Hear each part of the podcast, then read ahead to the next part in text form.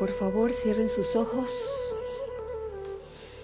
tomando una respiración profunda, lenta, serena, relajando cada parte de su cuerpo, de sus cuerpos. En este momento suelten, suelten su cuerpo físico de toda tensión que pueda haber en este momento. Háganse conscientes de esto y en cuanto sientan alguna tensión en alguna parte de su cuerpo, simplemente relájenla, suéltenla, sobre todo en el área del cuello, en el área de los hombros, las manos, los pies, el tronco, todo el cuerpo físico. Hagámonos conscientes de nuestro cuerpo mental, nuestro nuestros pensamientos. Soltemos y dejemos ir todo pensamiento que no tenga nada que ver con el momento presente, porque yo soy aquí, yo soy ahora, en este momento, en este espacio. Tomen conciencia de su cuerpo emocional, y saquen de, ustedes cualquier sentimiento que no tenga nada que ver con este sentimiento presente, con esa fusión, con el tu yo soy, el yo soy que está en tu corazón y que es todo amor.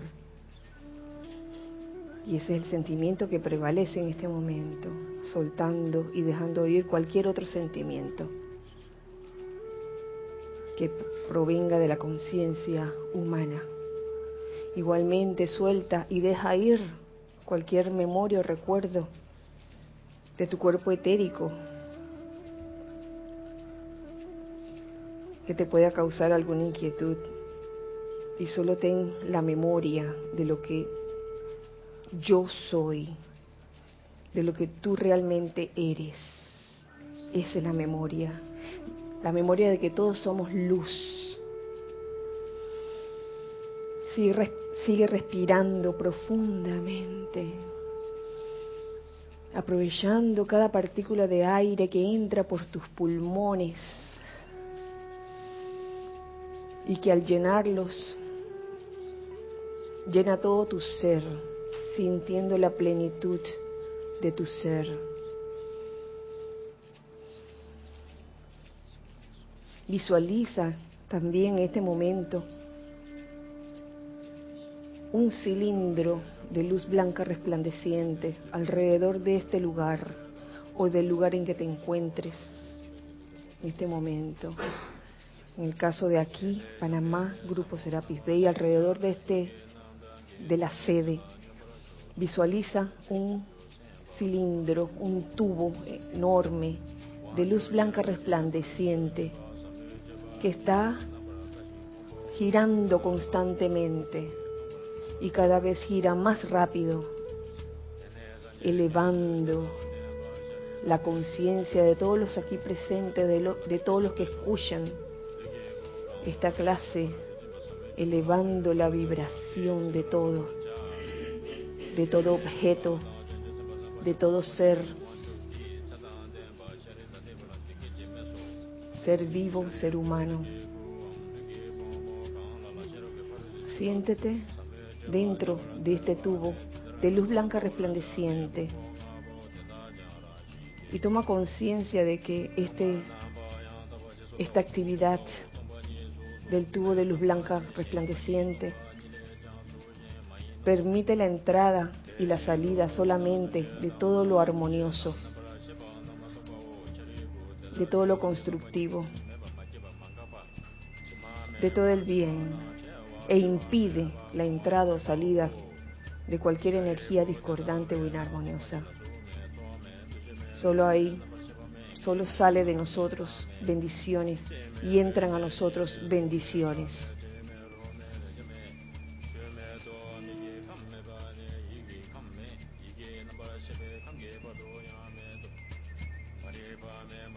Amado Maestro Ascendido, Serapis Bey, te invitamos en este momento a que nos acompañes y nos bendigas con tu radiación en esta, en esta clase, en este espacio, que se sienta realmente el poder elevador de la llama de la ascensión, la iluminación ascensional y el amor elevador.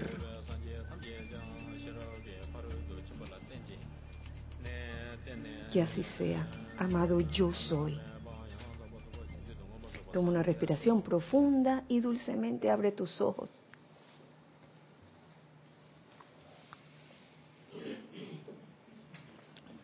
Muy buenas noches, muy feliz día tengan todos ustedes. La presencia yo soy mi corazón saluda y bendice y reconoce la presencia yo soy en todos los corazones. Mi nombre es Kira Yang y les doy la bienvenida a este espacio, los hijos del uno. Gracias a los hijos del uno que están aquí presentes en todos en todas sus vestiduras inferiores y a los hijos del uno que están del otro lado también. Bendiciones a todos.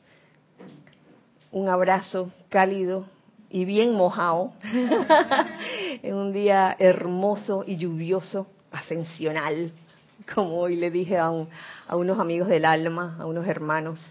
Feliz día, lluvioso y ascensional. Y gracias a Ana Julia y Giselle por su servicio amoroso en cabina chat y cámara. Gracias. Mm. A pesar de que oficialmente la Semana del Peregrino eh, terminó el domingo pasado, pues hoy todavía tenemos peregrinos. ¡Eh! ¡Yeah! Allá está, miren. tenemos peregrinos todavía sabiendo que en verdad todos lo somos, todos somos peregrinos en esta vida, en este sendero. Y si aprendemos a tomar la vida con conciencia de peregrino y no de turista, es mucho lo que podemos aprovechar de la vida, lo que podemos aprender de la vida, lo que podemos eh, expandir en nuestras conciencias gracias a desarrollar una conciencia de peregrino, que no es obligatorio, ¿ah? No es obligatorio, es si quieres. Pero siempre uno se encuentra con almas sin ánimo de, crítica que todavía conservan una conciencia de turista y los encuentras así por la calle o pueden ser parte de tu familia también, tu familia sanguínea. Y, y si antes a uno quizás le irritaba un poco todas esas salidas de conciencia de turista, hoy día uno los ve y, uno se sonríe, de que Ay, todavía, todavía está en esa conciencia de turista donde siempre espera recibir y no dar, siempre espera pagar por algún servicio y reclamar si el servicio no ha sido bueno. Bueno, la conciencia de peregrino es diferente. Y es por eso que la clase de hoy la he titulado Visión práctica de las siete iniciaciones. es más sencilla de lo que de, lo que piensan. Sí, porque es una visión práctica de esas siete iniciaciones de que nos enseña el amado maestro ascendido Serapis Bey. Siete iniciaciones, siete templos, un recorrido. Que yo sé que varios de ustedes, Lorna ha estado haciendo un recorrido pero un recorrido así como que se demora como tres meses en cada, en cada estación, en cada templo. Pero yo creo que en, algunos templos te demoras más que en otros, dependiendo siempre del requerimiento, ¿no? Bueno, en esta clase voy a tratar de hacer un recorrido por las siete, sobre todo por las primeras. Y dándole una releída, se puede decir, a lo que aparece eh, en las enseñanzas del amado Maestro Ascendido Serapis Bey sobre las siete iniciaciones y sobre los siete templos, me encuentro con detalles, como los detalles antes de hablar de las iniciaciones. Eh, pueden participar. Igual le digo a los hijos del uno del otro lado, pueden participar. me encuentro con el tema del servicio, no el baño, porque a veces le llamamos servicio al, al, al baño, a la actividad de servir. Y es un buen recorderis para todos nosotros saber con qué conciencia estamos sirviendo. Y saber que cada vez que pensamos que al servir le estamos haciendo un favor a alguien, sea lo que sea cualquier cosa que hagas, si piensas que le estás haciendo un favor a alguien, mm, mm, mm, como bien lo dice el amado Maestro Ascendido Serapis Bey, a veces eh, tomamos el servicio como si fuera un regalo que le estamos dando a la vida, que vamos a servir, vamos a dar un regalo. Pero no es eso. Les cuento que no es, no es un favor que le estamos haciendo a la humanidad porque estamos sirviendo, que si en los ceremoniales o en cualquier actividad, hasta limpiando, estamos sirviendo, le estamos haciendo un favor. Más que eso, es una oportunidad. Y lo dice clarito el amado Serapis Bey. Es una oportunidad para nosotros liberarnos. ¿Cómo será eso, Lorna? ¿Por qué para liberarnos? Yo creo que es parte de lo que hemos venido a hacer aquí. La verdad es que yo siempre me pregunté esa frase qué significaba. ¿Verdad? ¿Por qué para liberarnos? ¿Cuál es nuestra razón de ser aquí? Yo, yo estaba pensando y he estado dando vueltas en eso. ¿Por qué lo plantea así el amado Serapis Bey? Si a ustedes se les ocurre algo, por favor, díganlo. Reformular. ¿Por qué el maestro ascendió Serapis Bey considera el servicio como una oportunidad para poder liberarnos? Y se me ocurre lo siguiente, que el servicio debería ser nuestra razón de ser, que todos los días lo que hagamos, lo hagamos como un servicio.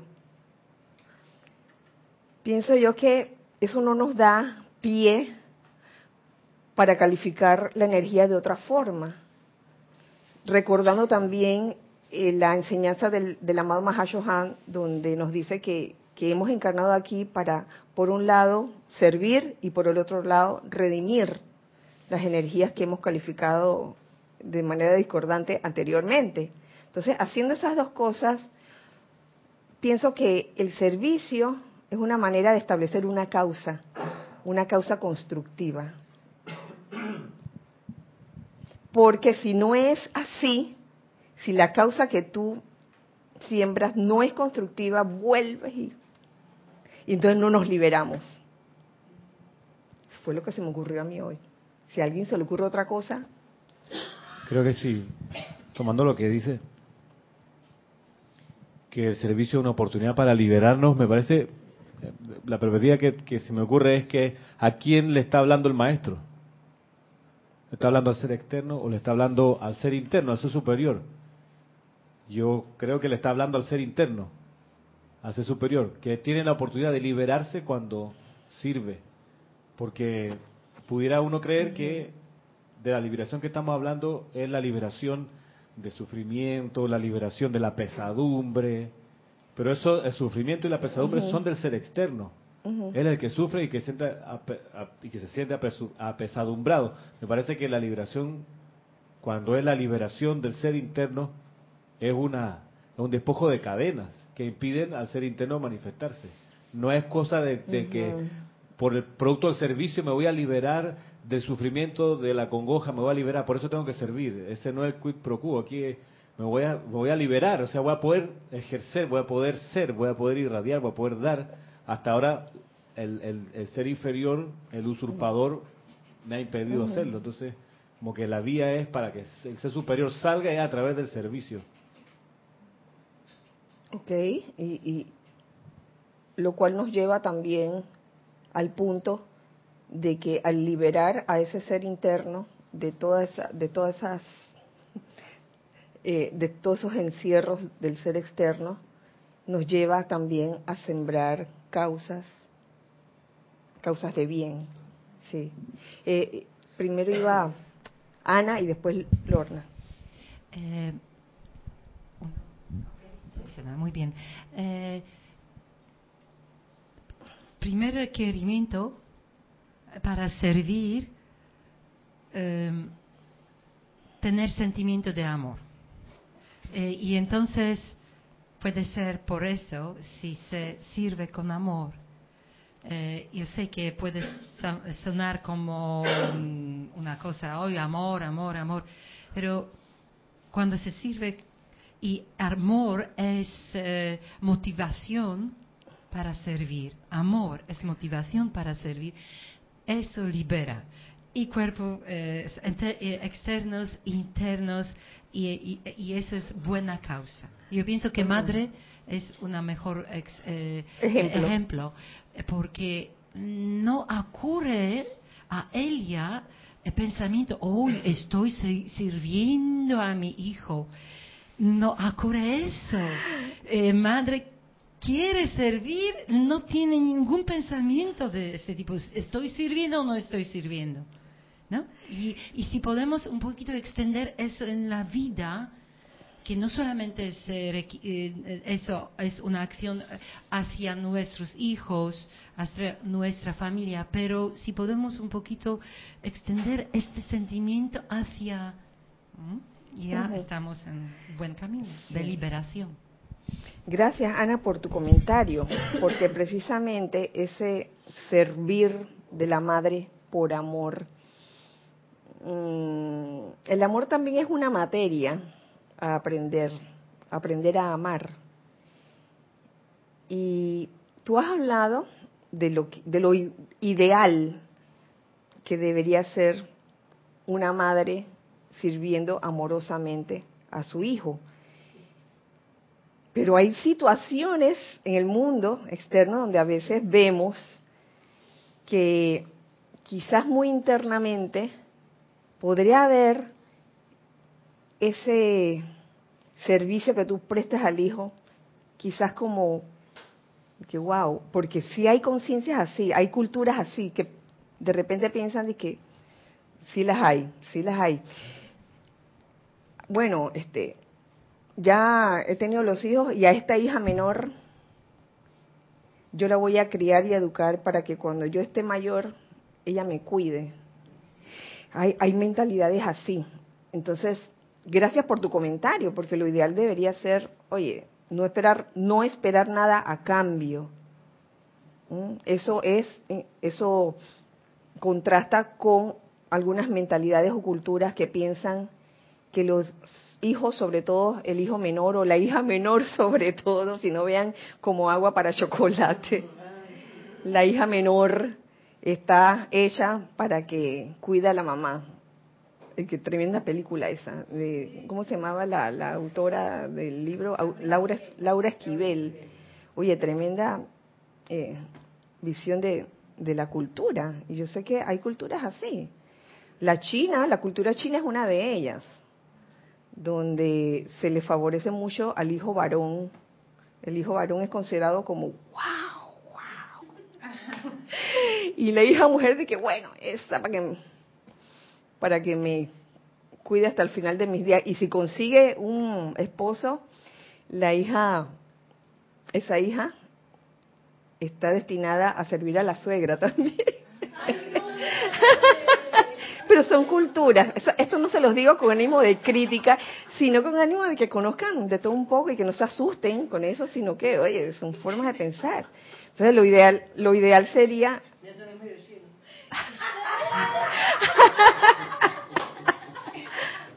oh. Por eso le salió así.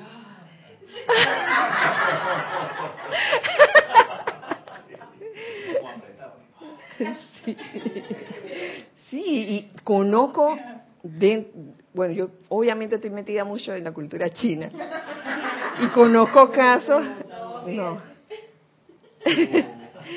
conozco situaciones donde en la actualidad hay nueras que se rebelan contra esto, dicen, yo no voy a servir a mi suegra ni loca, me desaparezco. Y hacen lo posible por huir, huye, huye. Hay de todo. Así que, oye, gracias por tu comentario, Ana, porque estaba, venía a cuento eh, el, el hacer esta, plantear esas dos situaciones, el servir realmente con amor y por amor, o el servir quizás con una motivación bien oculta de que yo te estoy dando los mejores años de mi vida para que cuando yo esté ya viejita, tú me cuides. A veces sucede, podría suceder así. Teníamos, alguien quería... En, ajá, ¿Era el mismo tema? Conozco una familia vecina que la hija mayor no se casó para cuidar los padres. Y ya los padres desencarnados eh, no tiene vida. bueno, hay situaciones y hay situaciones. Tú querías decir algo, Lorna, y después sí, Ana. Gracias. Sí, pero era un comentario así que medio técnico y libresco, ah, que eh, une el, eh, lo que tú habías dicho con lo que Ramiro había dicho de la liberación y de establecer causas. Ahí yo veo el cuerpo causal, la liberación de esos regalos del cuerpo causal y el cuerpo causal es una causa. Entonces ahí vi la cuestión de la liberación y de establecer una causa. Era eso. Sí, sí, porque cuando sirves, claro, haces uso de, de tu cuerpo causal con con todo lo que, lo que ella tiene, sabiendo que en cada uno de nosotros el cuerpo causal es diferente. Tenemos unos, unas bandas más anchas que otros, que otras. Eh, teníamos Ana. Gracias, Ana. Tenemos dos comentarios. Uno es de Yelisa Allen de Panamá. Isa. Bendiciones, Kira, y a todos. Hola Isa, bendiciones para ti. Abrazo. Coincido con Ramiro, veo el servicio como un acto de amor y expansión desde el punto de vista del reconocimiento de tu verdadero ser. El ser autoconsciente reconoce esa presencia en todo. No hay separatividad porque todos somos uno, siempre viendo hacia adentro. Gracias. Gracias, Isa. Y Víctor Asmat de Buenos Aires, Argentina, dice, Dios te bendice, Kira, y a todos. Dios te bendice, Víctor. Abrazos a Buenos Aires. Considero que el servicio nos da maestría. Diariamente uno sirve a la vida a través de los hijos, empleo, viajando, etcétera. Esto muchas veces no se da armoniosamente. Cada día es una oportunidad para que cada vez se haga mejor, con amor y con armonía. Gracias, gracias Víctor. Este tema del servicio eh, con, respecto a, con respecto a padres e hijos eh,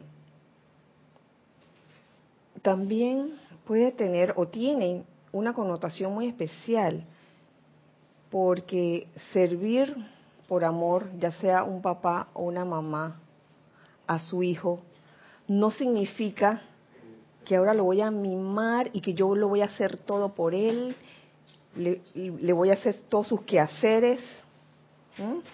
Eso no es servirle, le estás haciendo un daño, déjame decirte. No le estás enseñando a ser independiente ni libre. Yo creo que, que la mejor forma de servir en ese, en ese aspecto precisamente es, es educarlo para que él aprenda a hacer sus propias cosas. Y eso es lo que hacía Jorge con, con sus hijos. Y, los hijos tuvieron la oportunidad de ver estos dos escenarios. Un escenario donde todos se lo hacían, ya todo masticado, le hacían la cama, le hacían la comida. Y el otro escenario, que era cuando, cuando venían los fines de semana, los, los niños a quedarse con nosotros, donde ellos hacían su cama, nos ayudaban a cocinar, lavaban los platos y todo. No los teníamos como esclavos, todo ahí, todos ahí ayudábamos. Era, era como un trabajo en equipo. Eh, Gonzalo, después Lorna, después Nelson. Gracias, Kira. Que pensando en lo que se ha hablado hasta ahora, entonces, para servir, una condición necesaria es estar despierto, porque si estás dormido, no puedes servir. Puedes pensar que estás sirviendo. Piensas que estás sirviendo y todo es un quid pro quo. Siempre hay un interés de Dios mi mío por detrás. O sea que el servicio, como condición, diría yo, es cuando has trascendido el yo mi mío, en línea con lo que decía Isa. O sea, no hay un yo mi mío, porque en tanto y en cuanto existe un yo mi mío en el servicio, no hay servicio. Sí, un servicio quizás con motivaciones de, que, ay, para ganarme o para ganarme. Ajá. Sí. Y sabes que esa es la razón.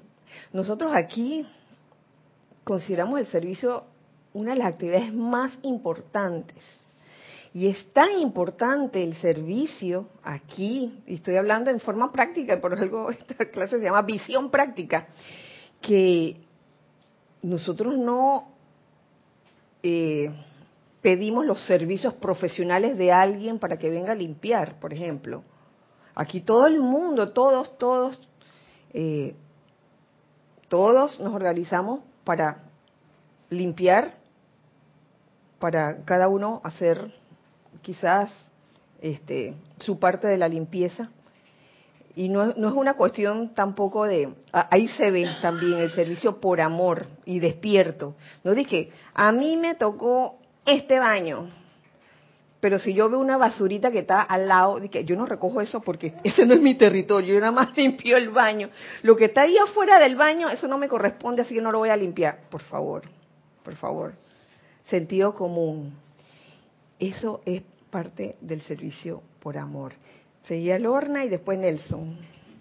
Pensando en el ejemplo que estabas dando acerca de no hacerle todo a los hijos pensando que es amor, me doy cuenta que eso también es como otra forma de ver la frase del maestro, porque ahí uno se convierte mediante el servicio en un instrumento de liberación para la otra persona.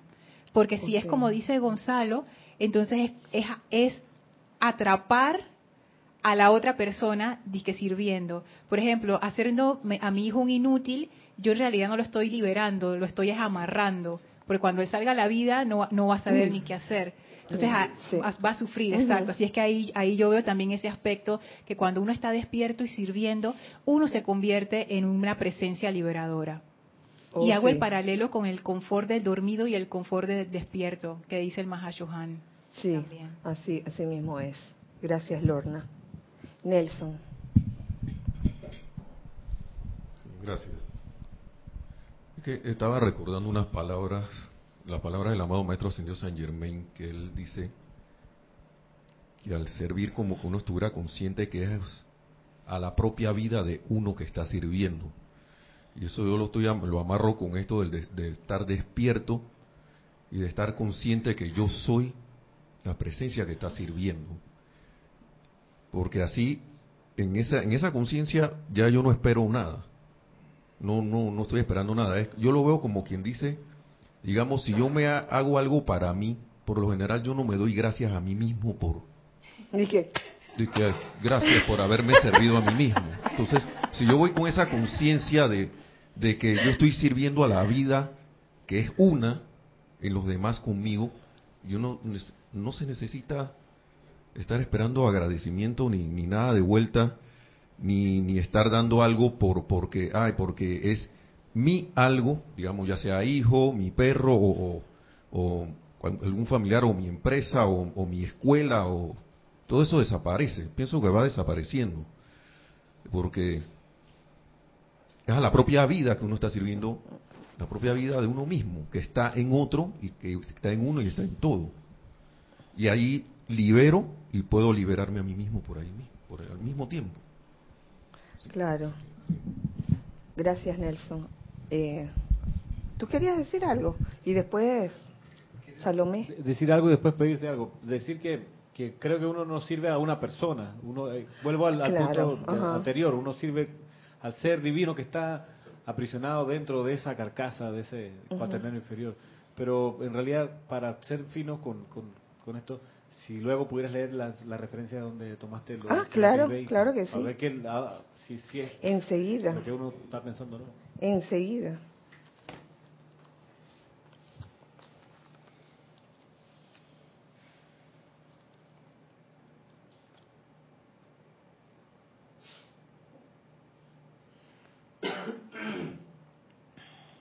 Dice así, en, dentro del capítulo Las siete iniciaciones, en el diario del Punto de la Libertad Serapis Bay.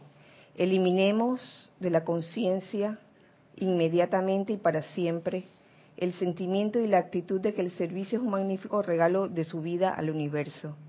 Más bien es una oportunidad que se da a modo individual, de manera que puedan ser liberados. Eso.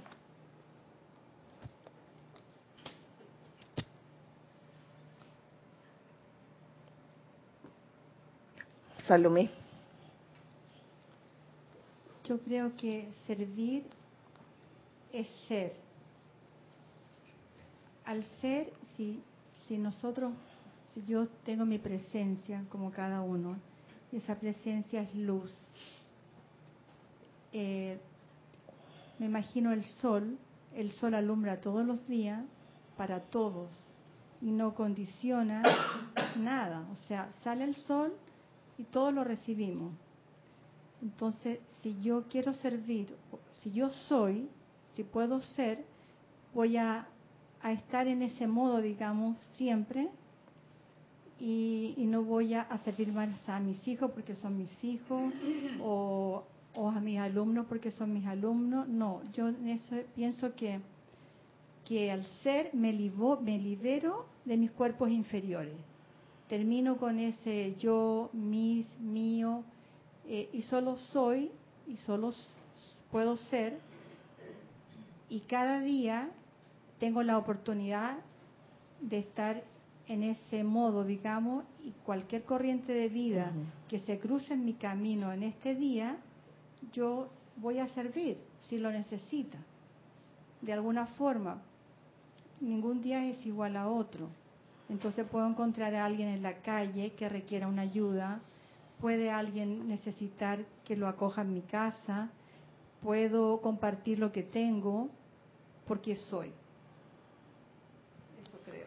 O sea que el servicio es como parte de la seidad del ser, o sea, tú, tú eres, cuando, cuando tú eres tu verdadero ser, eres un servidor natural en todo momento, no nada más cuando cuando quiero o cuando Ajá. Eh, sino sino todo, todo todo el tiempo. Y y lo que decía Ramiro que en verdad uno no sirve a personas porque cuando uno sirve a personas créeme uno termina desilusionado por la corriente de retorno. Simplemente ay yo voy a servir a esta persona.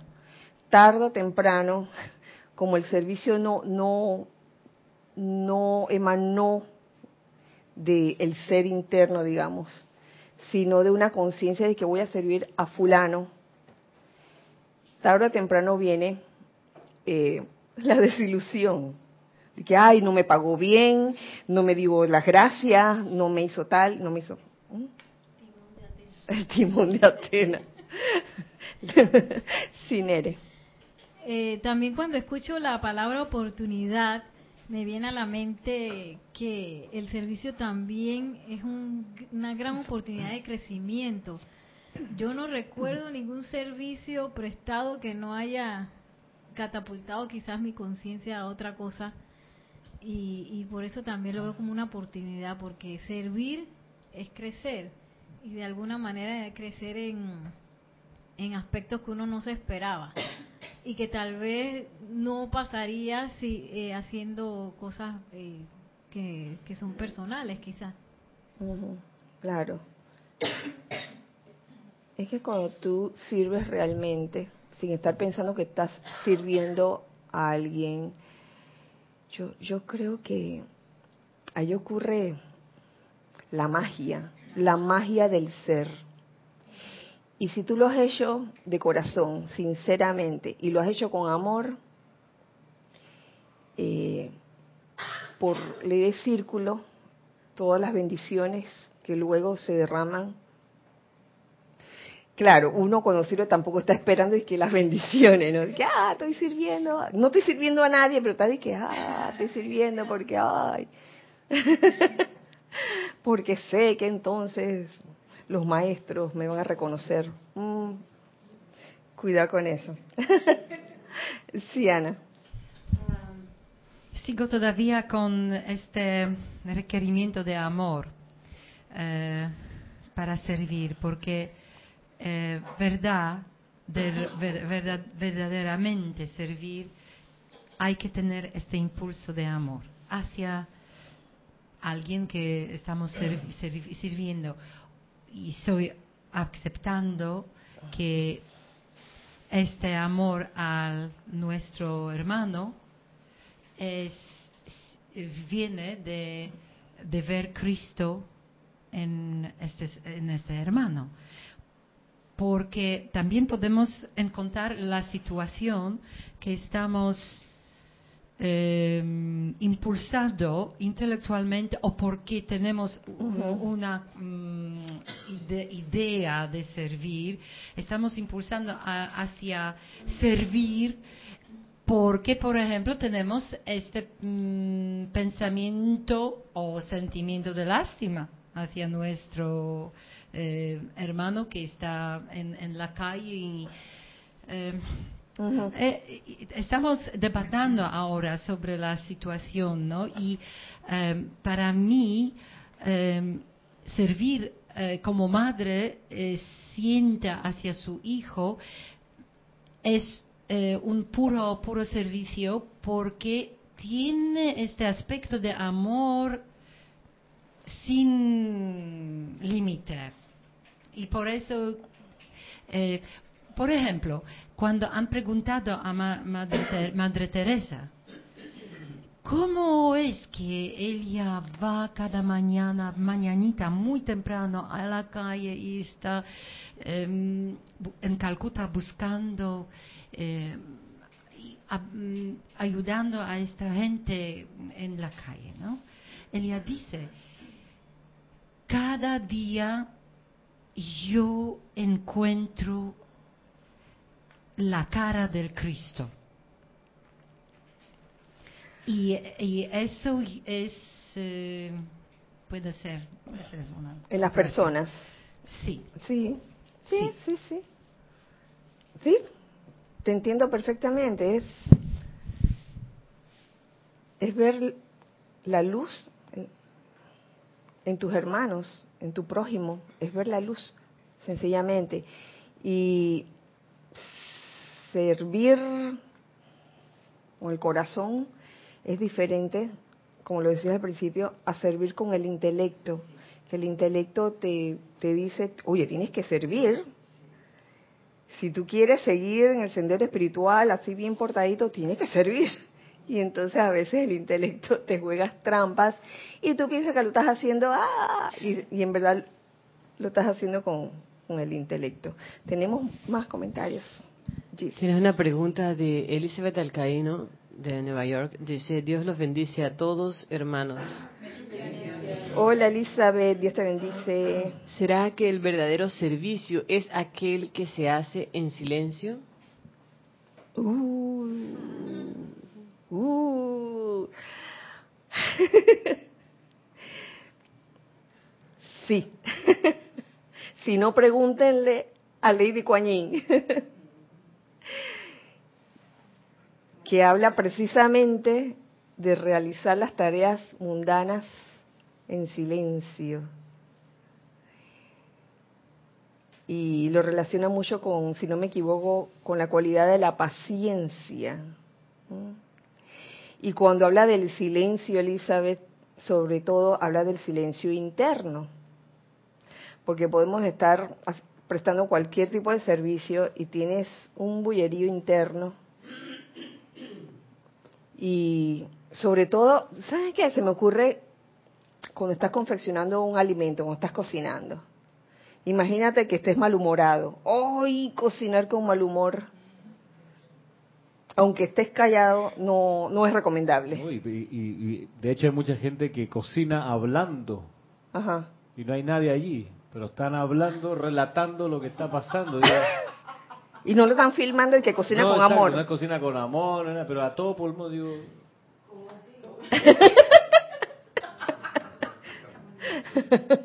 Es un tema de, de aprender la misericordia de Lady Guanyin, que es hacer las cosas mundanas en silencio, porque claro, mundano es más difícil porque las cosas espirituales uno pudiera como que guardarse y guarda el silencio cuando va a un ceremonial, ante una clase. No, yo aquí estoy en silencio. No, pero si eso, eso cualquiera, la cosa mundana. Claro. Ahí sí, a ver si guarda silencio. Yo tengo una excepción a eso, que es cuando estás haciendo cualquier quehacer y estás cantando. Eso es lindo, porque de alguna forma elevas la vibración de tu actividad. Eso sería como una, una, una excepción. Pero estar haciendo cualquier tarea de una forma este, como irritado o malhumorado o de mala gana, ay, hacer algo de mala gana.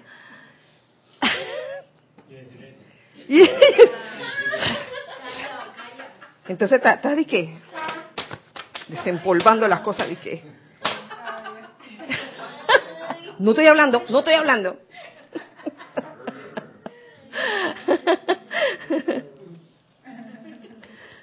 sale, sale el, el monstruito que uno tiene adentro. Y hablando del monstruito que uno tiene adentro, otra de las cosas que en algún momento nos plantea el amado Maestro Ascendido Serapis Bey es algo que sucede, se los voy a leer antes que, antes que Ramiro me lo pregunte. sí, sí, espérate, espérate. ¿Dónde estabas? ¿Dónde estabas?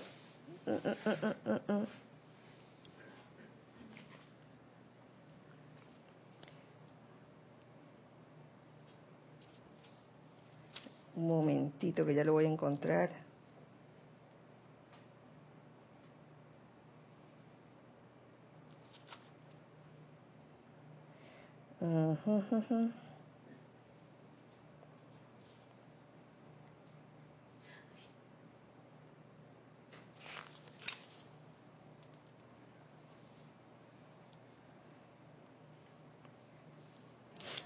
Aquí, antes de, de, que el maestro plan, comienza a plantear las iniciaciones, él habla aquí de un, algo que ocurre, sobre todo cuando uno está dentro de, de, ese, de esa esfera, digamos, eh, del rayo blanco, de Luxor, habla de la exteriorización de los pensamientos y sentimientos.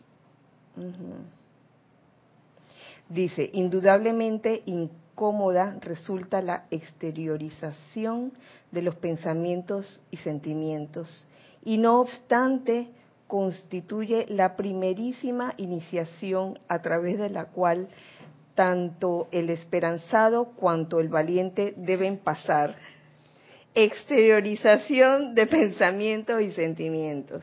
Ocurre a menudo aquí, sobre todo cuando hay actividades como Semana el Peregrino, Encerrona. No hay, hay algo que sucede, sobre todo eh, resulta, digo yo, resulta de estar invocando la llama de la ascensión. Por favor, se exteriorizan los pensamientos y sentimientos. Y esto, esto es para los peregrinos. A veces uno se puede asustar de sus propios pensamientos y sentimientos. Ella se ríe la... Allá veo que se esboza una sonrisa, porque en efecto, y, y a veces uno queda de que, wow, ¿por qué en esta semana quizás hubo una noche o un día o varios días en que de repente te venían pensamientos o sentimientos. Y saben dónde también ocurre durante la semana del peregrino específicamente, en los talleres. En los talleres. Caigo en la cuenta de que ese taller de preguntas y respuestas, oh, es como, es como como si fuera esta primera iniciación, donde se exteriorizan los pensamientos y sentimientos y las preguntas que se hacen, si, te das cuenta, tiene que ver con lo que cada peregrino tiene adentro. Y aquí no venimos de que a juzgar ni a criticar a nadie.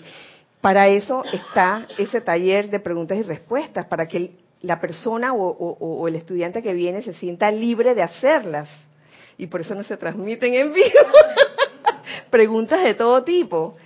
Eh, me hizo gracia que esta semana hubo preguntas diferentes y no se hicieron las preguntas usuales que a veces este, solemos escuchar, ¿verdad, Lorna? Las preguntas usuales.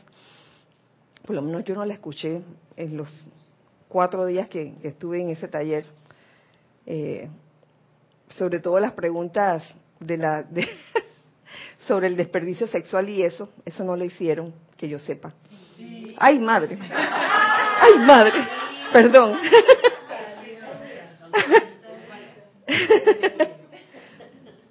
Se exteriorizan los pensamientos y sentimientos y eso no es nada malo ni nada bueno, es simplemente eh, y, eh, eso es eso es bueno que salgan esas cosas y que no se queden ahí reprimidas. Sí, Nere. Sí, que lo veo más bien como algo necesario. que eso salga y, y qué bueno que salga como en un entorno en donde uno está protegido por la radiación de los maestros. Mejor así. Claro, claro. Y, y en los diferentes talleres también, de alguna u otra forma, yo estoy segura que, que salieron inquietudes o preguntas que tenían mucho que ver con lo que la persona o el peregrino tenía adentro, estaba pensando y sintiendo y lo exteriorizaba. Y también fuera de los talleres hay momentos en que se exteriorizan. En otras palabras, quedas desnudo, quedamos desnudos, todos quedamos desnudos ahí. y no hay motivo para sentirse avergonzado por ello. Incluso en el taller de, de decretos, creo que ahí también salen me parece que el, peregrino que trata de impedir que salgan sus pensamientos y sus preguntas la empieza a pasar mal. Empieza a sentirse de alguna manera incómodo. Incómodo, se puede sentir de todo tipo, la incomodidad de todo tipo. Se puede sentirse evaluado, eh, no sé, no, no bien acogido, y va a echarle la culpa afuera pero no, la incomodidad está en que la presión de luz es para que uno expulse lo que tiene y exteriorice honestamente lo que tiene adentro y ese impulso contra, tratar de contrarrestarlo ese esfínter apretado hace daño sí. Y si tú te aguantas sí te estás te estás resistiendo. Ay no lo voy a decir no lo voy a decir que no conozcan esa parte de mí ay no la pasa bien como dice Ramiro. Es cierto es mejor soltar. Ah, que salga todo lo que tiene que salir eh, Neri y después Lorna, acotación pues. Eh, es que me recuerda que Jorge decía eh, que la máscara se rompía, que se rompe la máscara. Sí, sí, sí. Así es. Sí, ahora que, que tú lo dices y que Ramiro lo trae también, es cierto que los peregrinos traen si lo tienen a bien, porque no todos lo hacen, pero los que lo hacen aprovechan esa radiación, traen problemas que tienen, situaciones que no han podido resolver, preguntas que los han eh, asaltado por mucho tiempo. Entonces eso se resuelve ahí. Pero si no lo dicen, se quedan con eso, o sea, vinieron por gusto. Porque pudiendo haber transmutado esa situación, se la llevan de vuelta a su casa. No, no, no. Saquen todo. sí. Pero eso requiere honestidad y también requiere valor, que es, que es lo que tú decías allí de, de los esperanzados y valientes. O sea, requiere valor hacer una pregunta que es muy personal. Hay peregrinos que lo hacen, son osados, y hay otros que quizás no lo hacen a la primera, pero lo hacen en algún momento y hay otros que simplemente no, no lo hacen nunca durante la semana del peregrino. Así es, Lorna, y por eso doy gracias a los peregrinos por su apertura, su apertura de corazón. Sí, sí, Nere. Sí, que me acabo de acordar esa parte que no me acuerdo qué templo es, en donde uno finalmente se encuentra con el maestro ascendido Serapis y todas las cosas salen. y yo siento que, que en el cuarto, cuarto iniciación. Ah, ya. ya vamos para allá, vamos para allá. Pensé que era antes. Y entonces salen todas las cosas así saltando y, y, y bueno, y ahí no hay manera de ocultar eso, ¿no?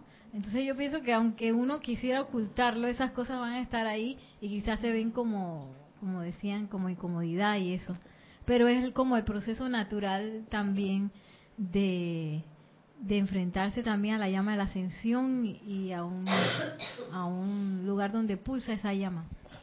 Por eso es incómodo para el que se resiste. Oh, que no me conozcan, que no me conozcan. ¿Cómo dice? Es un proceso de purga, ¿no? De purificación, de purgatorio. No.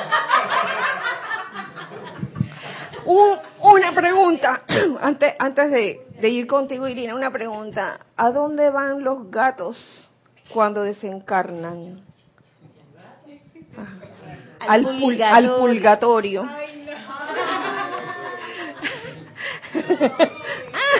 Irina, Irina. Dale. Los gatos que tienen pulgas. ¿A dónde van los, las pulgas cuando desencarnan al purgatorio? Ay, no lo dije bien, perdón. No lo dije bien.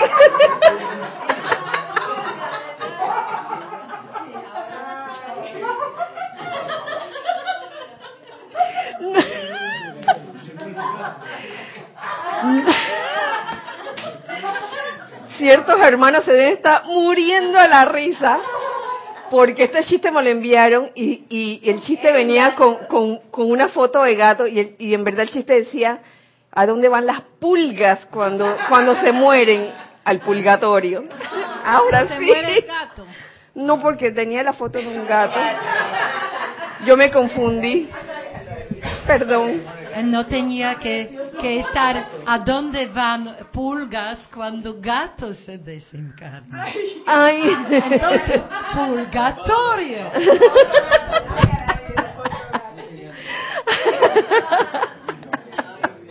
Irina, ¿tú querías decir algo? A ver. Sí.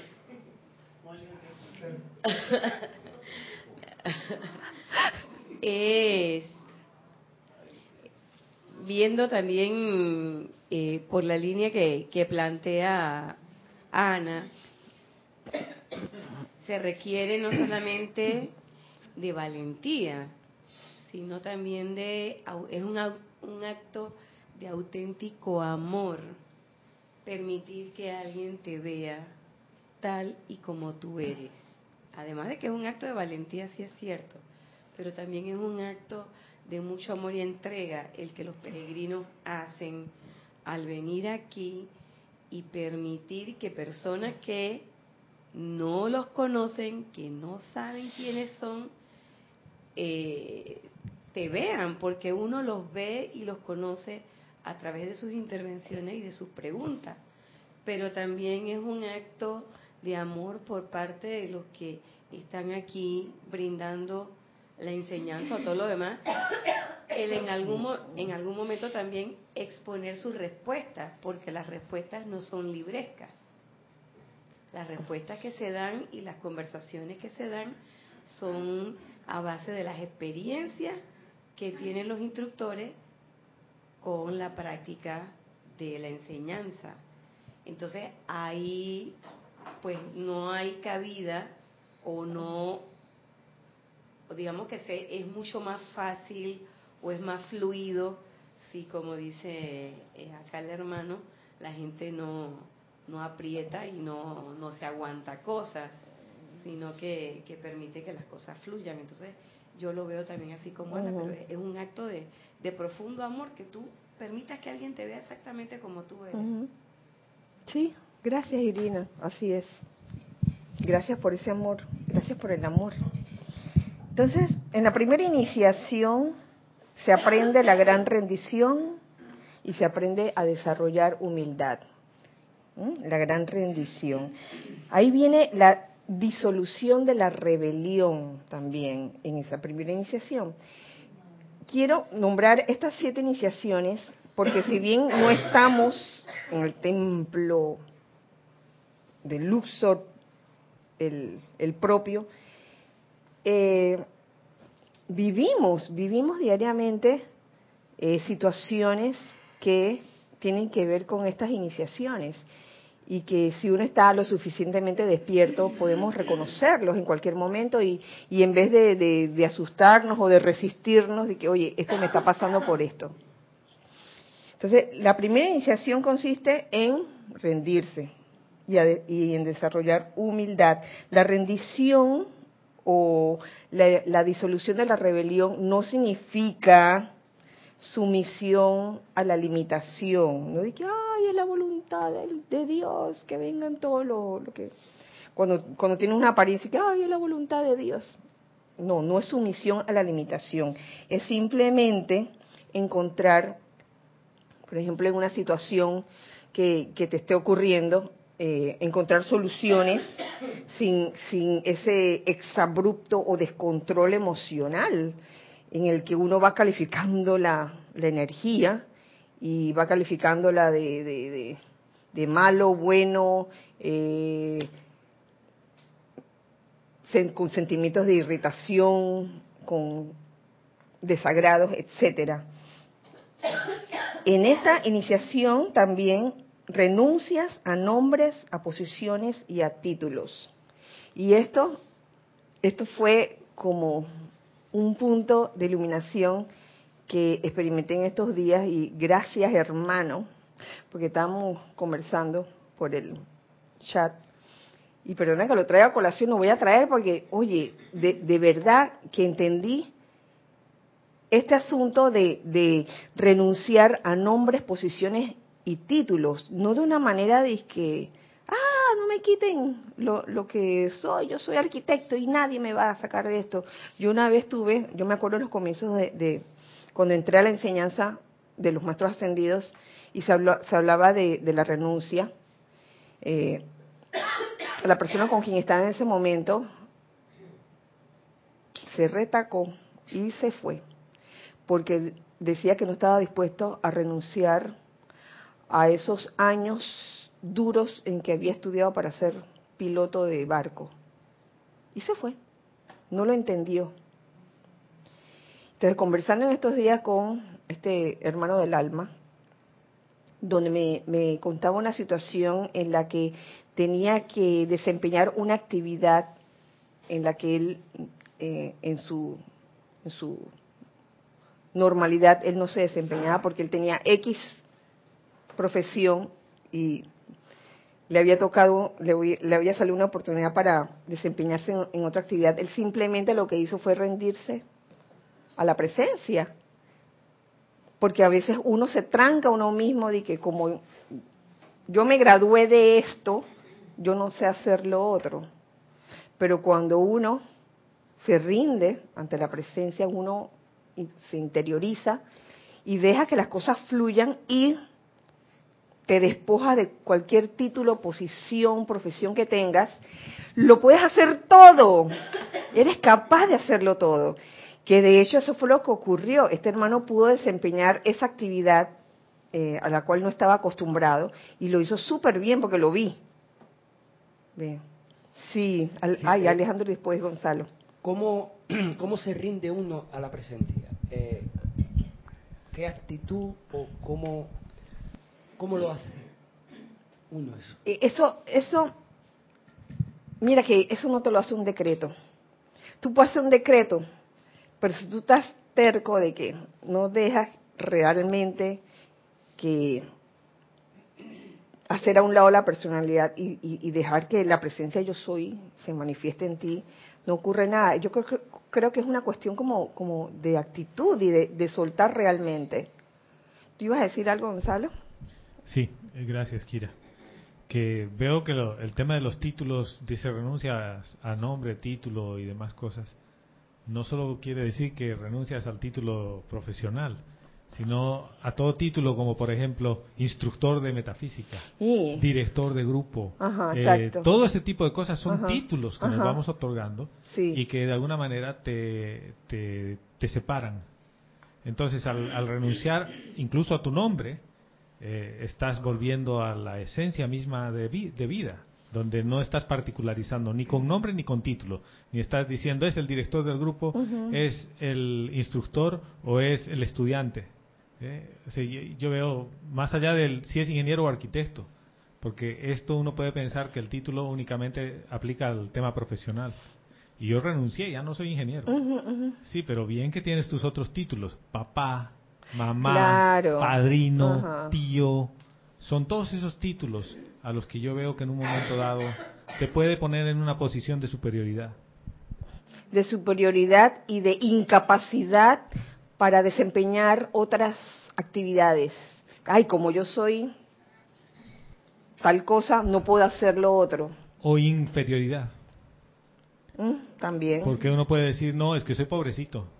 ¿Por qué? Porque vivo en un barrio humilde, entre comillas.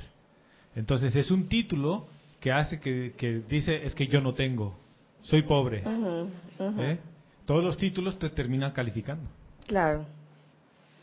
Gracias, Gonzalo. O, o apegando, apegando, apegado. Por ejemplo, oh, yo apego, yo soy músico, tengo talentos. Eh, yo pienso que así también.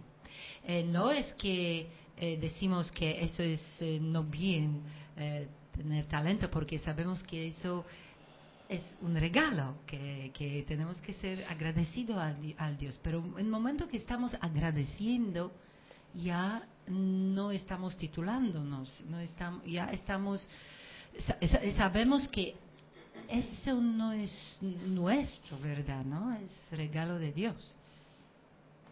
Vivir en, un estado de conciencia de agradecimiento. Bueno, sí. Pero que sea como evidente, ¿no? Palpable. No di que como, como yo tengo esta función, no hago la otra función porque puede ser que no he explicado muy bien eh, que, que eh, renuncia a títulos eh, nos lleva a humildad pero humildad no no otra vez intelectual.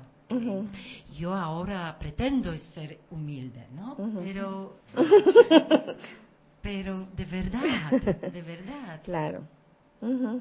Eso viene que en un momento dado podemos estar, por ejemplo, estamos un gran artista, que tenemos un gran reconocimiento hasta ahora, por ejemplo, en, en escenario, pero en un día estamos en la calle, sin nada, y nadie nos conoce en, en, ciudad, y nadie sabe quiénes somos, ¿no?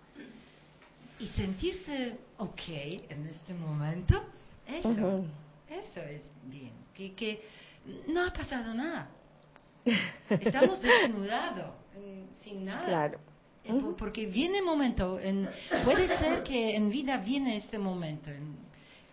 y eso yo pienso que es, eh, si estamos bien preparados interiormente, que estamos bien y humildes. humilde. Gracias, Ana. Lorna, después Salomé, después Nere.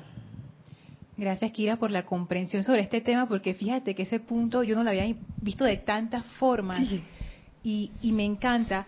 Gracias porque me he dado cuenta que eso también se refiere a una actitud interna, era lo que tú estabas diciendo. O sea, no es que sea malo que te llamen por un título o eso, es la actitud interna. Entonces lo uno, ajá. con lo que una cosa es lo que otros te llamen, eso no no no es no es no no se trata de eso, es lo que tú crees de ti mismo. Eso mismo. ¿Qué te crees? Eso. Y con lo que decía Ana, ahí me yo bueno, yo lo resumo en no te creas el hacedor. Es un regalo, o sea, tú eres el vehículo a través del cual eso viene. Entonces, ahí siguiendo el ejemplo de Ana, si yo soy este gran artista, en realidad yo no me identifico con ese título de gran artista, o sea, yo soy lo que yo soy y ya. Sí. Con título, sin título, pero es la actitud interna. Y qué, qué interesante eso. Que tiene que ver con esa, con esa rendición, es una actitud más que hacer un decreto de que para, para rendirte, simplemente dejar que las, las cosas fluyan. Es mm, caer en la cuenta que la personalidad no es la que no es la hacedora absolutamente de nada y que es la presencia la que lo hace a través de este vehículo, de todas tus actividades. Sí, sí. Porque cuando la personalidad sí se cree el cuento de que ella es la gran cosota, ahí comienza la resistencia, el esfínter, ahí viene. Pero yo soy aquí. Soy instructor. Así que me tienen que respetar. Por favor. El respeto, en verdad, es una cuestión de, de amor. De amor. No de imposición, ni de sentido de deber, ni de obligación. Eso nos lo enseñaron en el mundo externo. ¿Mm? Nere, por favor, ¿te ibas a decir algo? Salomé. Ay, perdón, Salomé. sí. todo lo dijo Lorna. Creo que renunciar es solo ser, porque no somos ningún rol de los que creemos muchas veces que somos. No somos ni la mamá, ni, ni el músico, ni el profesor, ni el instructor. Si, soy, si yo soy, estoy renunciando a la mentira. O sea, estoy siendo. ¿Estoy? Siendo, soy yo, ah. yo soy, y ya. Eso es todo. Gracias, Salomé. Neri. Yo también veo quizás que eso nos los ponen de primerito porque quizás más adelante, en el momento que yo voy a servir, es menester que yo tenga esa actitud, porque si yo digo que yo nada más soy danza y a mí no me pidan otra cosa, yo le, me cierro a mí misma las puertas de poder servir, poder liberar en, en, otro, en otros aspectos. Porque me definí a mí mismo como eso y ya yo no puedo hacer más nada, por, por decir un ejemplo, ¿no? Y, y es súper liberador el hecho de que uno deponga eso y, y, entre en, su, en la conciencia de uno que uno puede quizás asumir muchos roles que uno no pensaba que, que, podía asumir porque está eh, empecinado en uno solo. Así es. Gracias, Nere. Eh, Irina. Kira, ahí en relación a los a los títulos y a, a despojarte de, la, de esas cosas, no solamente es de los títulos que te engrandecen por una cuestión de, eh, eh, de superioridad y qué sé yo, sino también hay que, hay que ver que a veces la personalidad no se engrandece de esa manera, sino tratándote o tratándose uno de menospreciar o sentimientos de minusvalía. ¿Ves? Porque de las dos formas tú estás siendo foco de la atención. Ya sea porque soy yo la gran persona, o ya sea porque oh, soy pobrecita yo. pobrecita Nachita. Y todo el mundo me Tú no puedes hacer eso. Sí, y entonces todo el mundo, ay, vamos porque pobrecita ella, vamos a hacer esto. Entonces, es una forma también de tener la, de captar la atención de manera secundaria sobre el resto de las personas y de sentirme de alguna manera especial, ya sea porque o me creo mucho o porque por el contrario me hago la, la, víctima sufrida así toda. Claro, son roles de superioridad y roles de inferioridad también, que me tienen que considerar. Sí, este, yo, yo, yo voy a llegar tarde a todos los ceremoniales porque pobrecita yo. Te lo planteo por... La, la, tía Elvia llegaba de que una hora antes, precisamente para que no pasara eso. Pensando precisamente en una situación que se dio una vez con una, con una estudiante y lo que ella me decía, al final de eso era como, ¿quién se va a meter conmigo? Si yo soy la, como que la insignificante del grupo, la no sé qué, la esto, la otro, y después que estaba por ahí, entonces yo capté, ¿no? Por todas esas cosas hay que tener una consideración particular contigo. Entonces a la larga no eres tan insignificante. Así es. Eh, eh, sí, sí, Ana, gracias.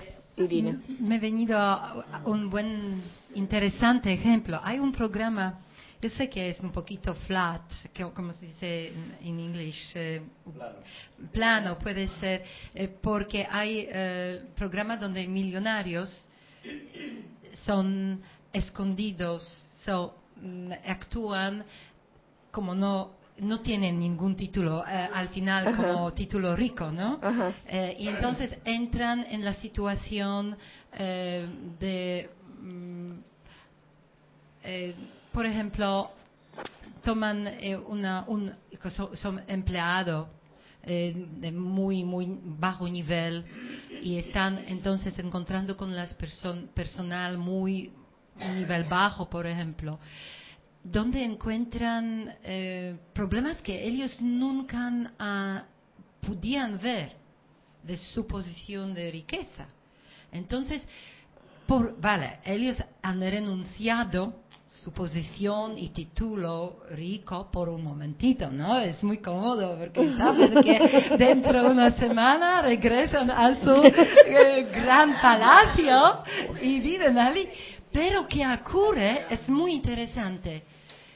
Ellos no solamente que al final de semana, semana esto de trabajo, donde verdad, eh, la vida está completamente, tienen diferentes mm, facetas, pero eh, son sus corazones son tocados por las situaciones, ¿sabes? están entonces intentando ayudar eh, y a menudo los dos partes de mm, lloran porque están emocional. mi marido le gusta verla. verla. y siempre casi llora y yo soy un poquito diciendo, oh, ok, otra vez esto. Pero, pero, pero es una manera de mm, rendir títulos, ¿no? Por, por, vale, por, un, por un momentito. para ver qué se siente, no tener el, el título de, de millonario. ¿Qué iba a decir? ¿Qué iba a decir? Baño, baño de pueblo. Baño de pueblo. Sí, y, en algunos casos lo hacen porque se aburren tanto de la vida que llevan que quieren como variar de vez en cuando. Mm. No es peregrinaje, eso no es peregrinaje, no sé, no lo, no lo veo como un peregrinaje, pero bueno, este, ellos tienen su oportunidad de, de vivir como no ricos por unas horas quizás, unos días. Ajá. Sí. Sí, sí, sí. Bueno, eh, pretendo finalizar las siete de una forma resumida, como para que nos llevemos todos como una panorámica. Vamos a la segunda iniciación, donde se desarrolla la comprensión de la ley de causa y efecto.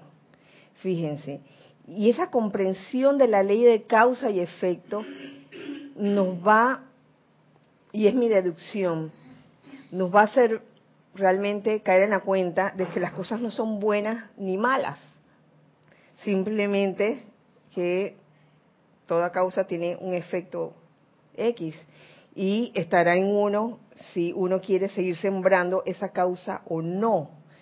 Eh, realmente da paz, por lo menos les puedo hablar de la vivencia propia y por eso esta clase de hoy se llama visión práctica de las siete iniciaciones.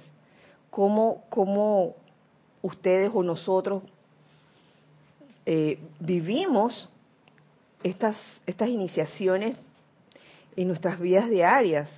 Y realmente cuando tú, cuando uno mm, logra la comprensión de algo que está ocurriendo, eso te causa una gran paz y uno se da cuenta eh, cuando uno está lo suficientemente despierto y está en observación, modo observación, uno se da cuenta por qué le ocurren a uno las cosas. Y también lo ve por qué a otros les ocurren ciertas cosas. Y es como una especie de juego, Lorna, es una especie de juego. Uno trata como de hacer un recuento de las cosas que han ocurrido y uno, y uno llega a conclusiones. Por, ejemplo, eh, he vivido situaciones donde yo me pregunto, ¿por qué me está sucediendo esto? Y haciendo como una especie de, introspección y, recordando cosas pasadas, me doy cuenta que yo misma lo he generado. Y, es una forma hasta divertida de, entender la ley de causa y efecto sin tratar de calificar eso como bueno ni malo, simplemente está ocurriendo porque, oye, tú misma, tú misma actuaste de esa manera, entonces por efecto ahora te lo están haciendo a ti. Y realmente es como, no les puedo explicar, es un sentimiento como de paz que te da, de, de, saber por qué, por qué están ocurriendo las cosas. ¿Alguien quería decir algo? ¿Tú querías decir algo? Ah, Giselle y después Salomé. Arraxa Sandino desde Nicaragua dice bendiciones a todos. Hola Raxa, bendiciones y abrazo hasta, hasta Managua. Kira, gracias por esta clase y hacerme reflexionar sobre la actitud hacia el servicio en toda oportunidad, ya que hay un sentimiento en la personalidad que me califica el servicio en los que valen la pena hacer y los que se hacen porque no hay remedio. Gracias por esta luz en el camino. Sí, que hay, bueno, si no hay nadie que lo haga, voy a tener que hacerlo yo. Ah. oye, que me ha sucedido, es que, ay, no hay nadie que lo... vamos a hacerlo. Y lo que haces de esa forma, ¿qué pasa? Lo vas a tener que volver a hacer. Gracias, Raxa. Salomé, ¿tú querías decir algo? Sobre lo que estaba diciendo de la causa y efecto que me parece a mí, lo que yo he vivido, que eso fue una liberación, porque me di cuenta de que yo era responsable, solo yo, de mi propia felicidad y no tenía nada que ver con otras personas. Y, y también me pude liberar de, de la culpa. Por tu culpa, mamá, yo me pasa esto, por tu culpa, mamá, tal cosa en realidad nadie es culpable de nadie, ¿eh? de, que otra persona sea feliz o no. Tenemos responsabilidades y bueno, la vida nos va a pasar la factura de esas responsabilidades, pero, pero para mí fue una liberación, porque sí me doy cuenta de que yo soy el resultado de todo lo que hice atrás. Entonces, si no me gusta lo que estoy viendo, bueno, entonces digo, voy a tengo que rectificar para que si llego mañana tenga otro resultado, pero también las demás personas. Entonces creo que esa ley es la libertad. Gracias, Salomé, por tu comentario, porque me hizo recordar una reflexión que tuve acerca precisamente de, de esta segunda iniciación, la comprensión de la ley de causa y efecto. A veces uno se puede encontrar con situaciones en las que uno tiene que discernir y uno sabe que tomes la decisión que tomes, la opción que tomes, siempre alguien puede salir herido. Wow, qué difícil cuando uno se encuentra en una situación así. ¿Qué hago? Si hago esto, hiero a. Si hago lo otro, hiero al otro. ¿Qué hago? Entonces comienzo a pensar en el bien mayor, en el bien mayor. Y observo que habiendo tomado esa decisión, que bueno, velo por el bien mayor, sabiendo que alguien puede resultar quizás mm, eh, lastimado, veo cómo se cumple la ley de causa y efecto y me ocurre exactamente lo mismo dirigido a mí, por ejemplo. Y entonces, en vez de estar de que, ay, ¿por qué a mí? o sufrir, gracias Padre por, por hacerme ver esto. Entonces, ¿qué es lo que yo quiero? ¿Qué es lo que yo quiero en realidad en la vida? ¿Quiero el bien mayor o quiero que esta persona no se ofenda? ¿Tú ibas a decir algo? Que por mi experiencia, la experiencia que yo he tenido es que a veces uno cree que va a ofender a alguien y son puras ilusiones de uno y la persona jamás se siente ofendida por lo que uno le, iba a decir. También. esos fantasmas que uno tiene, cuando lo confronta con la realidad, no, eran nada. A veces pasa eso que el cuerpo mental te hace esa jugarreta ahí. Sí, te entiendo, Ramiro, porque a mí me ha pasado también. Uf, nos hacemos estas telenovelas.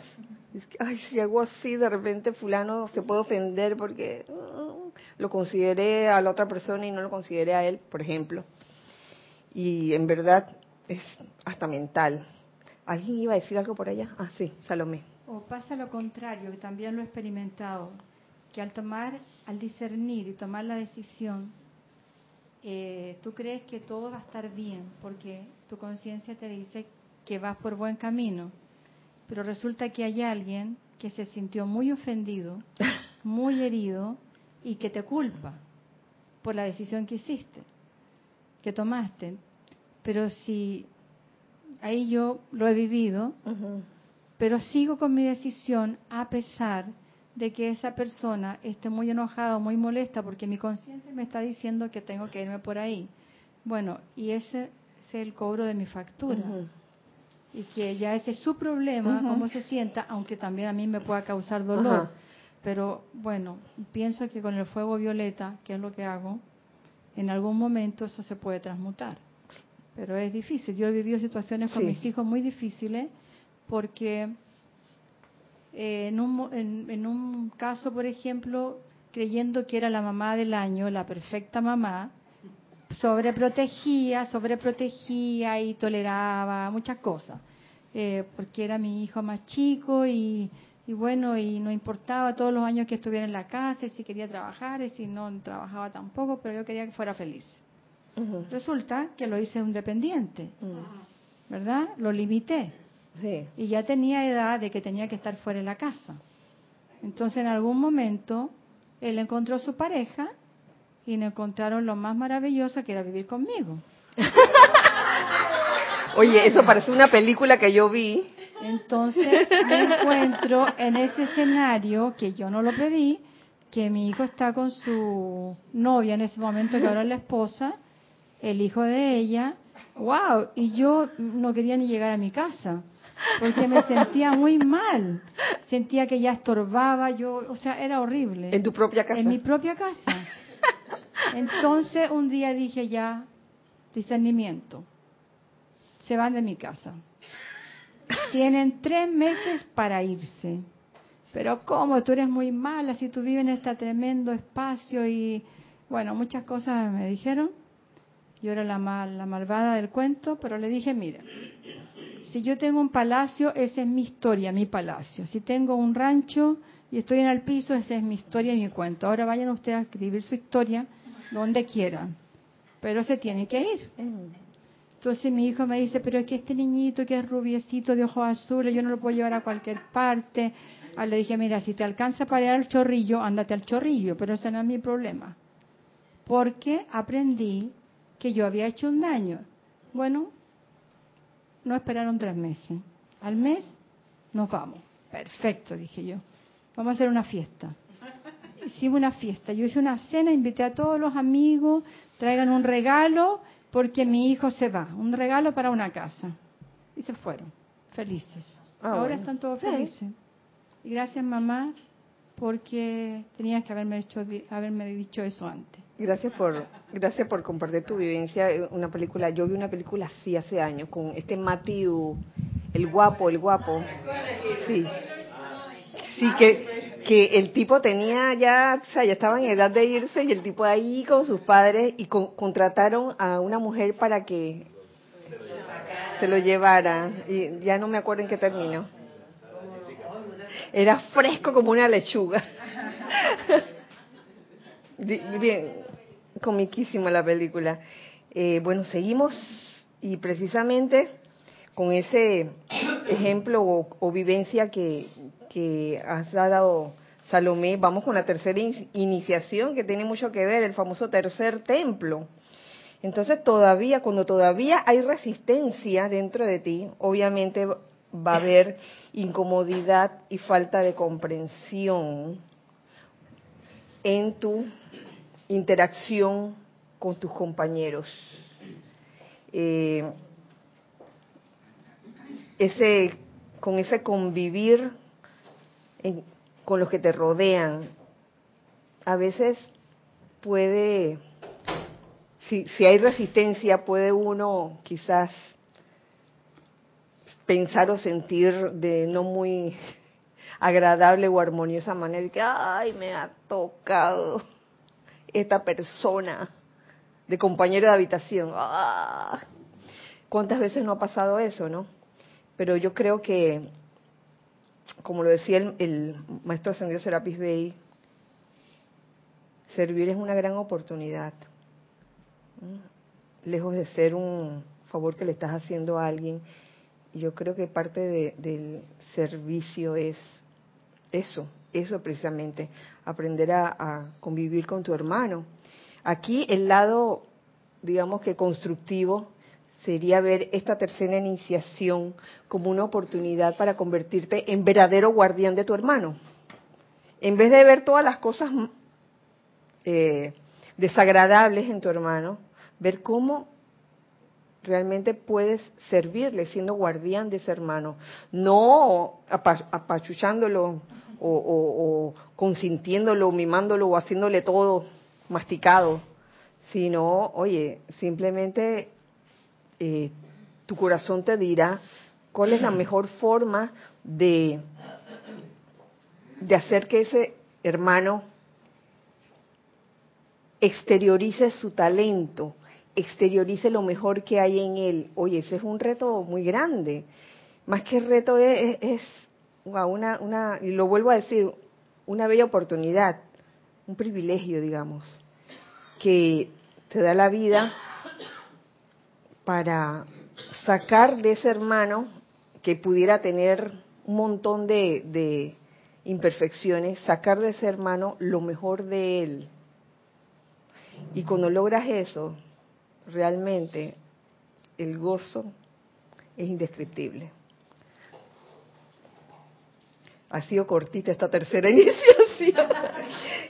Últimamente yo sé que tomaba como semanas dando ese tercer templo, pero en, aras de continuar hasta la, la última iniciación, vamos hacia la cuarta iniciación donde se realiza la unión, la unión tuya con el Cristo, la unión entre la conciencia humana y la divina, se puede decir. Y es una buena oportunidad para eh, aprender a distinguir las voces. Y es también ahí donde te encuentras con, sí, con todas tus, donde salen y salpicas todo con quizás esas cosas que todavía necesitaban ser exteriorizadas. Em, pero aquí eh, llamo la atención en, esa, en esta cuarta iniciación, eh, la oportunidad para aprender, para aprender a distinguir las voces, como esa voz que acabamos de escuchar aprender a distinguir las voces. Yo, yo considero que en esta iniciación entramos a una especie de, laboratorio de voces, entramos a una especie de training o entrenamiento tipo hasta policial, este, y para los que han visto Men in Black, no sé si ustedes se acuerdan del entrenamiento que, que recibió Will Smith. Yo creo que uno de los primeros entrenamientos que recibió, donde los meten en esta habitación múltiple, donde de repente se aparecen figuras y entonces el, agente que estaba en entrenamiento tenía que distinguir quién era el sospechoso y quién era buena gente, ¿no? Y así le daban, ¿no? Y a veces uno podía errar, uno podía de repente dispararle a alguien que en verdad no, no, no está haciendo nada malo. Y entonces yo recuerdo que en una de esas Will Smith le, disparó a, una figura de niña y todo el mundo dice, ¿qué le pasó? Y yo no me acuerdo qué tenía esa niña escondido. Un libro de física cuántica. y una cosa así, ¿verdad? Sí, sí. Y entonces eso era motivo de sospecha.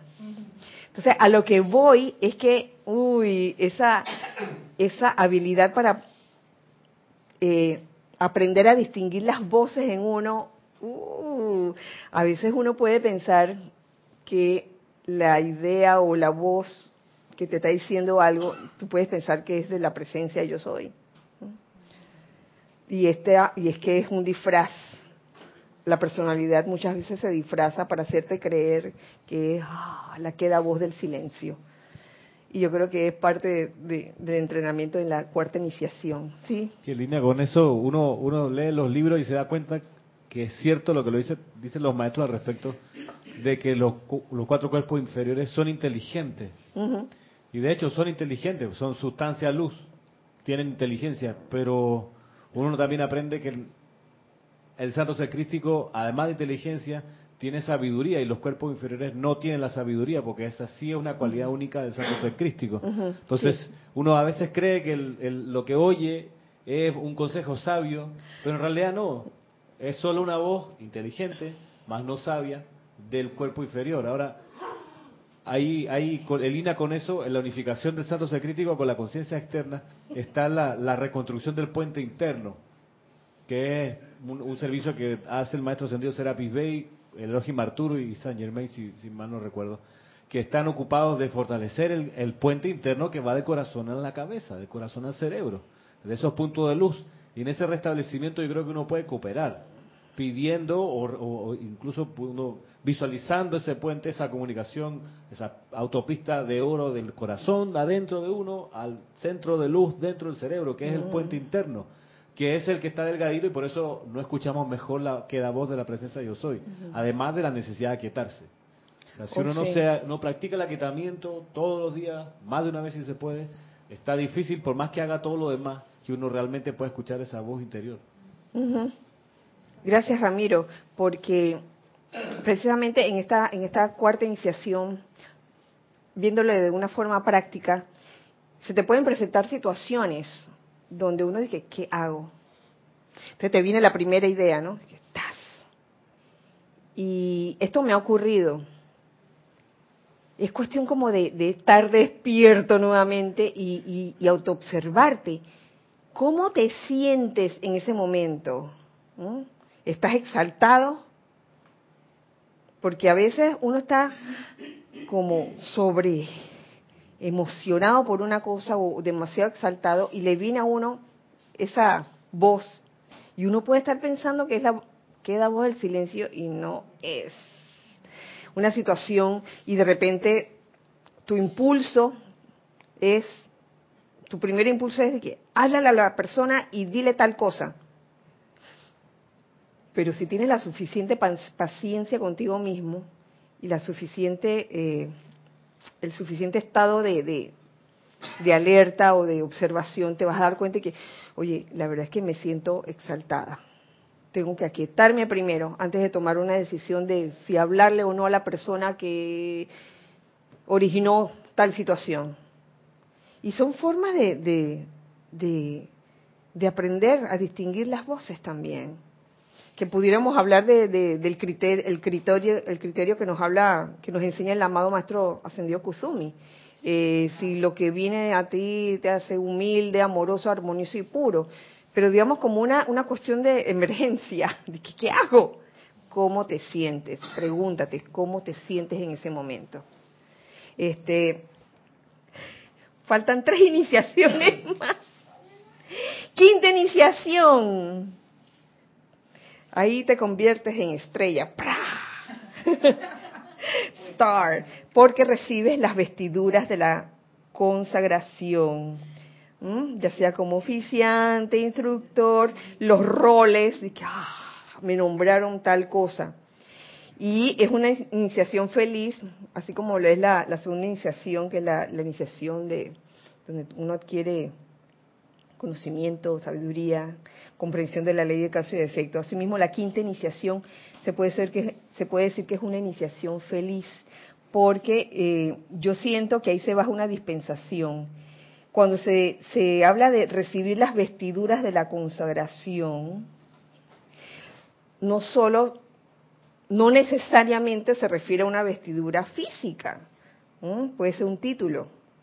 Ah, y ahí pueden pasar muchas cosas. Y es, una época donde si tú en verdad estás en silencio y en conexión, en conexión con tu corazón, con la presencia yo soy, se te baja una dispensación. Yo lo siento así. Se te baja una dispensación.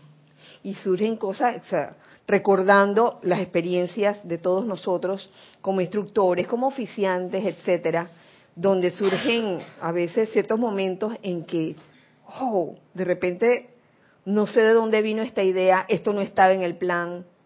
Tantas veces que ocurre, los cambios también, cuando uno tiene, digamos, un, un, esbozo de plan en un ceremonial o en una clase y cómo este cambia y toma otro, otro rumbo. A eso yo me refiero, en la bajada de esa dispensación especial en esta quinta iniciación, para luego en la sexta iniciación quitarte toda esa vestidura. Ah, tú querías hacer esto. Y ahí es donde realmente eh, se, se prueba uno mismo si recibió esas vestiduras de la consagración con la correspondiente humildad. Si, te, si se te subió el ego un poquito, llegas a la sexta iniciación donde todo se te quita, se te quitan las vestiduras de la consagración y ahí, según el maestro ascendido de Serapis B, ahí se ha ido mucha gente.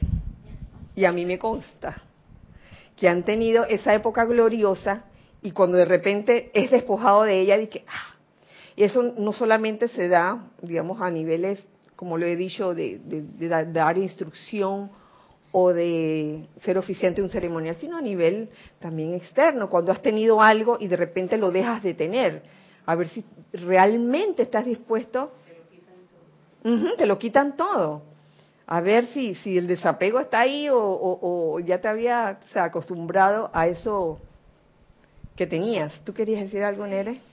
que antes yo veía esa iniciación como una tremenda maldad. Caramba. Y ahora, ahora lo veo como algo súper necesario porque eh, también uno no puede depender de, esas vestiduras, sino es, es, necesario que todo eso se vaya para realmente eh, eh, reconocer el anclaje verdadero de todo. Sí, te sonaron la campana, Nere. Tiempo. Sí, es que siguiendo con lo que dice Nereida, es tan interesante porque la prueba del quinto templo está al final. En el sexto. En el sexto, porque es como dice Nere, si me quitaron las vestiduras, pero yo sé quién yo soy, que ese quinto templo es de verdad, pasé la prueba, pero mientras esté en el quinto templo pensando que son las vestiduras, no he pasado la prueba. O sea que sí es una iniciación feliz porque la prueba está al final de ese quinto templo. Ajá. Entonces, estando ya en el sexto templo, donde eres un renunciante, ya se sabe. Entonces, supuestamente has desarrollado una actitud, una actitud, una actitud de, estar dispuesto a ser tú mismo. Y por eso es que te vas a la, a la séptima iniciación hacer yo soy, yo soy lo que yo soy. Ya no es de que para, para hacer el ceremonial tengo que tener tres velas, tengo que tener el vestido, tengo que tener... Yo soy el ceremonial todo el tiempo. Yo soy la llama, no que, ay, que voy a buscar en el libro para ver un tal decreto para invocar la llama. Yo soy la llama. Yo soy el perdón, que yo recuerdo que en el taller de preguntas y respuestas alguien alguien preguntó sobre sobre ser la llama. O sea, ya no es pues comprenderla, entenderla intelectualmente que bueno, para para ser la llama violeta, por ejemplo, tengo que hacer esto, esto, es simplemente serlo. ¿Y cómo tú lo eres? Cuando cada vez que hay una situación de resentimiento o de odio, tú eres el perdón manifiesto. ¿Qué quiere decir que tú eres el perdón manifiesto? Que tú perdonas. Así de sencillo. Donde hay una situación de guerra, tú eres la paz. Tú no andas este, incentivando a los demás cuando hay guerra y vamos a puya para que, para que sigan peleando. No, tú eres la paz en ese momento. ¿Mm? ¿No? Es casi eh, difícil imaginar que después de quinto eh, y quinta iniciación de celebración de ser, de que puedes ocurrir que lo humano otra vez eh, tiene posesión, ¿no? Que, que, que se puede no vencer no, no pasar esta sexta iniciación con victoria. Pero dices tú que muchos no pasan. no pasan y en la sexta, antes de, entrar a la sexta, se van. Por, ah, se quedan en el quinto porque se creyeron. Quiero preguntar creyeron alguien el puede, rol. puede darme alguna eh, por ejemplo, para que yo eh, sepa alguna algún ejemplo de de qué se refiere esta este cambio de, en vida normal, en vida nuestra. En la vida normal. Esta de sexta, sexta iniciación, por ejemplo. A mí se me ocurren, se me vienen a la mente ciertos artistas o cantantes que tuvieron un momento donde eran como estrellas y todo era de que la publicidad y la cosa y de repente desaparecieron del público que, siempre esperaba el gran show. Yo conozco varios cantantes así. Y estos cantantes yo pienso o considero que sí pasaron esa esa prueba como si hubiera sido hacia una sexta iniciación, porque siguieron dedicando su vida a hacer música, pero ya no de una forma de que, eh, de que esperaban el aplauso de la gente o, el gran show o los grandes conciertos. Conozco varios casos así. creo que hay, hay, más de un político, de un expresidente, de un ex diplomático, de un ex ministro que pasado su periodo ese todavía sigue siendo su tema de conversación cuando fue presidente, cuando fue embajador, cuando fue Ese no pasó. Entonces no pasó la iniciación, todavía está queriendo vestirse en el, en el molde y en el personaje de presidente. Y ya, ya, ya es un ciudadano más, común y corriente, pero en esos cinco minutos de gloria como que creyó que ahí estaba la gracia, como uno se la puede creer también, que la gracia para oficiar está en la ropa, en el anillo, en la vela, en el libro, en la corona, que en realidad no pero, pero hay que pasar por esa experiencia para saber que, que la llama lo que hace el trabajo, no la indumentaria. y, y, viven siempre en el pasado diciéndole a la gente lo que eran. ¿Tú ibas a decir algo, Nere? Ya. Bueno, eh, quedó claro el ejemplo. Ah, son dos ejemplos diferentes.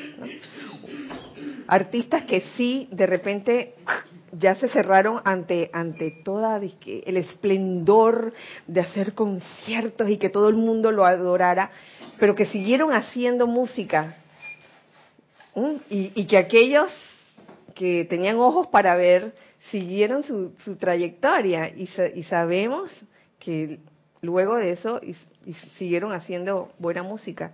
Tal vez sus, sus vidas tomaron otro otro rumbo y el ejemplo que, que dice Ramiro, que es diferente, gente que, que tuvieron su gloria y esplendor, se les fue porque perdieron la siguiente elección o ya, ya les tocaba y no, ellos se resisten a, a, dejarlo o a soltarlo. Como la película, ¿cómo era el cielo en la tierra? Así era. Ajá. Gracias. Ajá que era un gran director y, luego él renunció a todo eso, pero su esencia era tan fuerte que él llegó a cambiar toda una comunidad eh, por medio de la música. Así es, así es. Eh, el otro ejemplo, la mujer esta que venía de París y que llegó a esta isla, Babette, el festín de Babette. Oh, ella era tremenda chef allá en París luego se fue a este pueblo y ve, calladita, ella no le decía a nadie qué había sido ella. Y al final le da este banquete a las personas con quienes ella vivía y a los vecinos. Sí. Eh, una pregunta. En la primera iniciación uno renuncia. Ajá. En la sexta se te despoja. ¿Sí? O renuncias también. Oh. Porque, porque en realidad te lo quitan todo.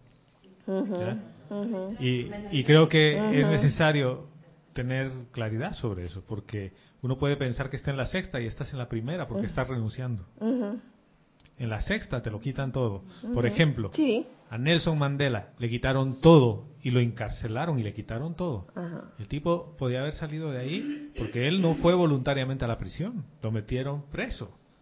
Y después de eso él salió cambiado a, a unir un país. Entonces, yo creo que esa sutileza entre renunciar y que te lo quiten es fundamental. Sí, sí, es que es así. Sí, gracias, gracias Gonzalo. Eh, porque en la sexta iniciación, cuando te despojas, te despojan de todo, eh, si no hay resistencia en ti, tú permites que las cosas fluyan y no está que, no, yo quiero mi título, yo quiero mi título. Es que sabes que todo viene de la fuente y que nada te pertenece. En la primera, renuncias a algo que tú crees que te pertenece. En la primera tú renuncias a algo que tú crees que te pertenece, los posiciones, títulos, roles. En la sexta te despojan, ya. Son, claro que son dos estados de conciencia diferentes. Sí, gracias Gonzalo. Eh, uy, se ha ido súper el tiempo. Yo creo que por hoy es suficiente ya con este recorrido flash por las siete iniciaciones, porque ha sido bien flash. Muchas gracias por, por su atención en, esta clase. Eh, gracias a todos ustedes por su participación, hijos del uno del otro lado, hermano, familia, hijos del uno, hermano, familia de este lado también.